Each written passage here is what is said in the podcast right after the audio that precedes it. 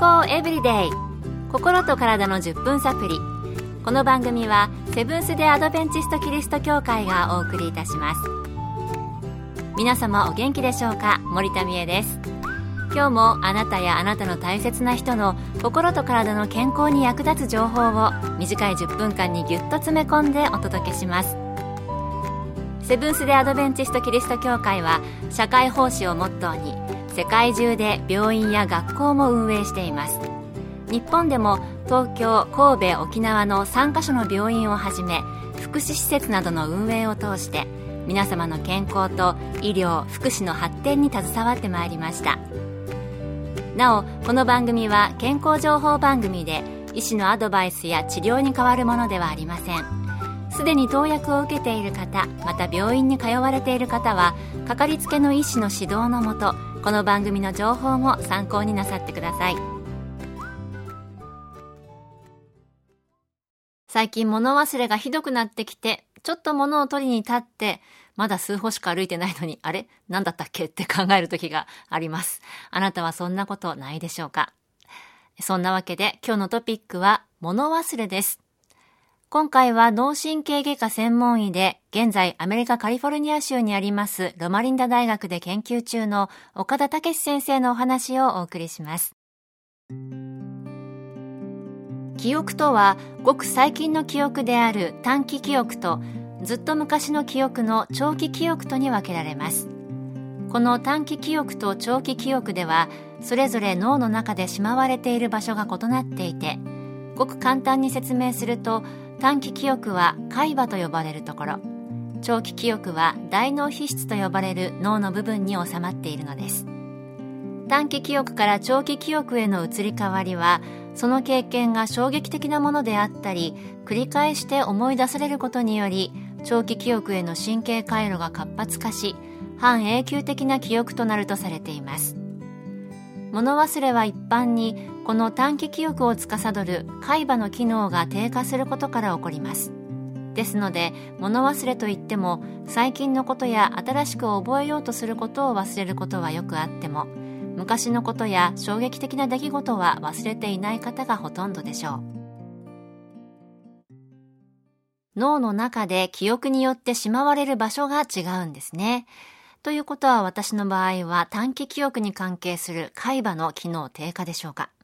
これは心配ないのか？またどんな時に心配したらいいのでしょうか？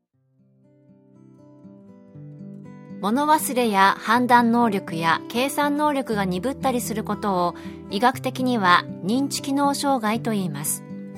認知機能障害を起こすものは多くありますがほとんどは生理的物忘れでいわゆる加齢による物忘れです。しかし加齢による物忘れよりも明らかに進行が早く病的な認知機能障害を起こす病気でアルツハイマー型認知症というものがあります。物忘れが多くなるとこのアルツハイマー型認知症という病気を心配される方が多いのではないでしょうか。アルツハイマー型認知症も海馬の機能低下から始まり患者さんの脳の MRI を撮影すると海馬の萎縮が見られます。アルツハイマー型認知症の初期の症状は日常生活はほとんど正常ですが本人や家族が物忘れがひどくなったと感じるだけでなく元気がなく塞ぎ込んでいるようだったり怒りっぽくなったなどの症状が見られます。本人や家族が物忘れがひどくなったと感じるだけでなくて塞ぎ込みがちで怒りっぽくなると初期のアルツハイマー型認知症の可能性もあるということでしたね。健康エブリデイ。心と体の10分サプリこの番組はセブンス・デ・アドベンチスト・キリスト教会がお送りしています。今日は物忘れについて脳神経外科専門医岡田武史先生のお話をお送りしています。それでは、加齢による物忘れと病的な物忘れの境目はどの辺にあるのでしょうか？引き続き岡田先生のコメントです。加齢による物忘れは、ついうっかり忘れたり、言われたら思い出すような物忘れの自覚があることがほとんどです。一方で、病的な物忘れは、忘れたこと自体を忘れていたり、言われても思い出せないような物忘れであることが多いです例えば自分がどこかに財布を置き忘れたにもかかわらずそのこと自体を忘れてしまって誰かが取ったのではないかなどと妄想してしまうことはアルツハイマー型認知症でよく見られる症状です。ただしそこまでひどくなくてもごく普通の物忘れの人に比較するとその頻度や程度がひどい方がおられます。こういった日常生活に問題ないまでも物忘れの頻度が高い方の約10%がアルツハイマー型認知症に移行するとの最近の研究があります。またアルツハイマー型認知症以外でもうつ病や脳卒中の後遺症その他脳神経外科の一部の病気などでも認知症をきたすこともあります。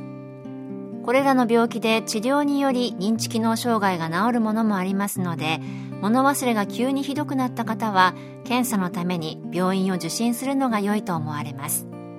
病院では脳ドックで認知症検査を行っていたり場所によっては物忘れ外来という専用の外来を設けている病院もあります物忘れも病気になるとうっかりというよりも忘れたこと自体を思い出せないとか妄想が起きてくるということでした。それでは最後に予防法などはあるのでしょうか？岡田先生にお聞きしました。残念ながら最近の研究をまとめると今のところアルツハイマー型認知症の予防に役立つことが科学的に証明された薬やサプリメント脳トレーニング法はないとされています。ただし最近睡眠が不足している方にアルツハイマー型認知症が多かったという報告がなされており脳卒中の後遺症による認知症は禁煙や肥満の改善健康的な食事や運動により予防可能です。ですから規則正しい生活は認知症の発症予防に対する最善の方法ではないでしょうか十分な睡眠禁煙や肥満の改善、健康的な食事や運動など規則正しい生活が認知症予防の最善の方法だということですね。もしかしたら忘れっぽい時は前の晩ちゃんと睡眠が取れていないのかもしれません。注意してみたいと思います。今日の健康エブリデイいかがでしたか？ここで立川キリスト教会があなたに送る健康セミナーのお知らせです。長寿で元気な人のライフスタイルをご紹介する世界の100歳人から学ぶ元気で長生き健康セミナーを3月16日土曜日午後1時30分から東京都立川市にありますセブンス・デ・アドベンチスト立川キリスト教会で開催します。楽しく健康を学ぶ参加型のセミナーです。講師は看護師の山室敦さんと理学療法博士のケイティ山室さん。入場は無料です。詳しくは立川協会健康セミナー立川協会健康セミナーで検索。また各地の協会でも健康セミナーが開催されます。詳しくは番組ブログをご覧ください。健康エブリデイ。心と体の10分サプリこの番組はセブンス・デ・アドベンチスト・キリスト教会がお送りいたしました。それではまた明日のこの時間にお会いしましょう Have a nice day!